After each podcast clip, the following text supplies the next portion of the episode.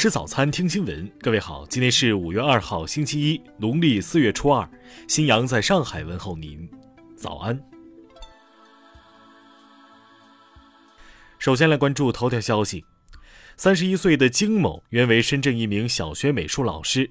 二零一八年，他辞去教职来长沙找工作，因痴迷比亚迪某款混合动力车又囊中羞涩。二零二一年九月。金某决定到比亚迪工作，然后找机会偷一辆新车。经过两个月的准备，金某于二零二一年十一月底入职，并于十二月十六号盗走车间一辆该款车辆，拆除厂区临时围挡，将车开走。为逃避抓捕，他拆除了车辆的定位设备，但十七号他仍被警方在怀化市抓获。长沙市雨花区人民法院昨天公布，金某以盗窃罪判处有期徒刑，并处罚金。听新闻早餐知天下大事。国家卫健委昨天通报，四月三十号新增本土确诊病例九百一十六例，其中上海七百四十八例；新增无症状感染者七千三百四十例，其中上海七千零八十四例。北京市通报，新增本土感染者五十五例，昨天起正式启用小汤山方舱医院。昨天。长春市将三处中风险区调整为低风险区，目前长春市全域均为低风险区。昨天，上海市通报，社会面清零标准为：如果连续三天单日新增数为零，目前有六个区达到基本清零标准，即连续三天单日新增数占区内总人数之比小于十万分之一。日前，云南捐赠给上海的物资被指在宝山区张庙街道堆放着腐烂，未能发到居民手中。昨天，上海市纪委监委发布消息，免去张庙街道党工委书记施永根等三人职务，进一步接受调查。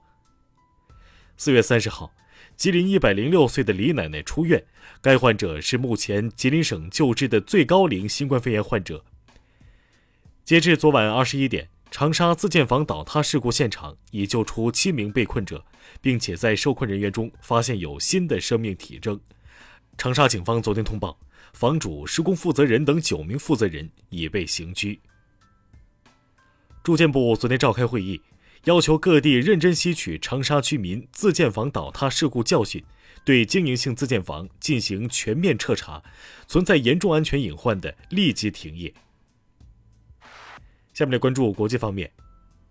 当地时间五月一号，乌克兰总统官方账号发布消息称，泽连斯基在基辅会见到访的美国会众议院议长佩洛西。俄罗斯外交部表示，与美国之间的战略稳定对话已正式冻结，俄美之间的接触可以在乌克兰的特别军事行动结束后恢复。当地时间四月三十号。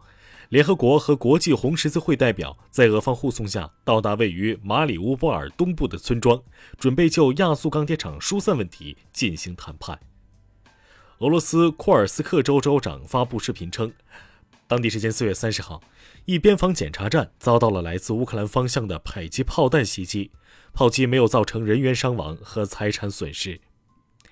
俄罗斯天然气工业股份公司要求芬兰在二十号前对卢布支付令作出回应，芬兰方面对此表示拒绝，并为二十一号可能发生俄罗斯天然气断供做准备。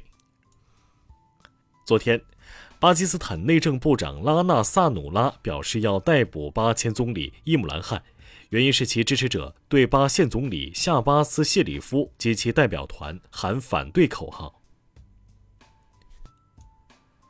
韩国中央灾难安全对策本部昨天宣布，二号起，韩国不再强制要求国民在户外时佩戴口罩。日前，德国在国际法院对意大利方面提起诉讼，原因是意大利继续允许二战受害者向德国提出国家索赔要求。为执行相关赔偿，罗马当局一直试图没收德国在意大利的国有财产。下面来关注社会民生。山西平遥古城景区宣布，五月一号八点起，对古城范围开展核酸检测实战演练，游客通道暂时关闭，只出不进。海南文昌女子陈某以投资为名骗取朋友亲戚二十多人一百五十余万元，当逐渐难以支付利息时，她虚构一名证券公司职员李某称被其所骗，带头报警求助。最终陈某行为败露，目前已被审查起诉。近日，安徽临泉一对情侣在防疫点接受排查，女子秦某竟被发现是逃犯，涉嫌在网上开设赌场，其男友竟一无所知。中国庭审公开网最近的一场直播庭审引发热议。知网委托诉讼代理人坦言，如果都按照赵德新教授两千元每千字的标准赔偿的话，知网在库作品大概要赔偿一千两百亿元，赔不起。下面来关注文化体育，羽毛球亚锦赛中，陈清晨、贾一凡赢得女双冠军，混双郑思维、黄雅琼击败队友王懿律、黄东萍夺冠。关于温网禁止俄罗斯和白俄罗斯球员参赛一事，即将回归的纳达尔表示态度，反对这一做法，希望这不是最终的结局。北京环球度假区昨天通知称，即日起将暂时关闭，对于受到影响的游客，将通过原购票渠道为您办理退票或改期。五一档首日，全国电影票房达五千六百八十三点九万元。截至四月二十九号，全国在营业影院七千五百四十四家，营业率百分之六十二点六。以上就是今天新闻早餐的全部内容。如果您觉得节目不错，请点击再看按钮。咱们明天不见不散。